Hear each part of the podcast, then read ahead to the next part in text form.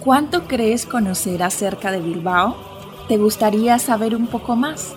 Acompáñame a descubrir hasta lo más recóndito de esta preciosa ciudad. Estás escuchando Crónica de Bilbao. Hoy en un nuevo capítulo de Crónica de Bilbao hablaremos acerca del Mirador de Archanda.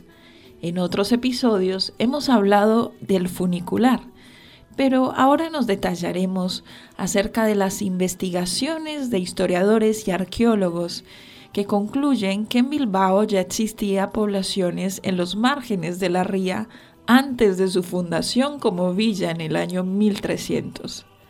Estos asentamientos se encontraban en parte de lo que hoy conocemos como Bilbao la Vieja, muelles de la Merced y Marzana y calle San Francisco, así como en la ribera derecha de la ría donde existía una puebla marinera de marcado carácter mercantil, que sería el germen del casco viejo actual.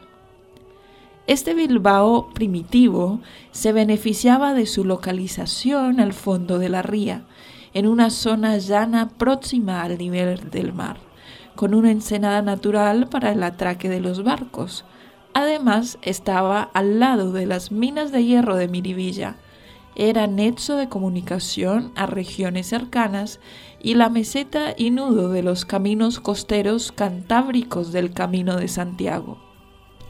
Sobre aquella aldea, Diego López de Haro fundó la villa de Bilbao un 15 de junio de 1300.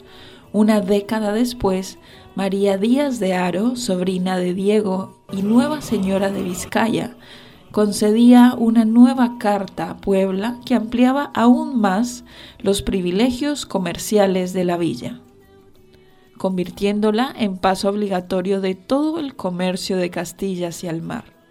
También establece que el camino de Orduña a Bermeo pese por el puente de San Antón, dando acceso directo al mar a las mercancías.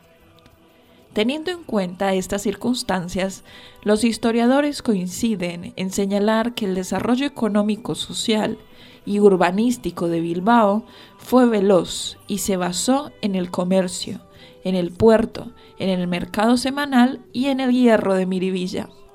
A lo largo de los siglos XV y XVI, Bilbao consolidó su posición comercial, convirtiéndose en el núcleo económico más importante del señorío de Vizcaya. Hasta aquí hemos conocido un poco más acerca de la fundación de la villa de Bilbao. No te pierdas un próximo capítulo de Crónica de Bilbao.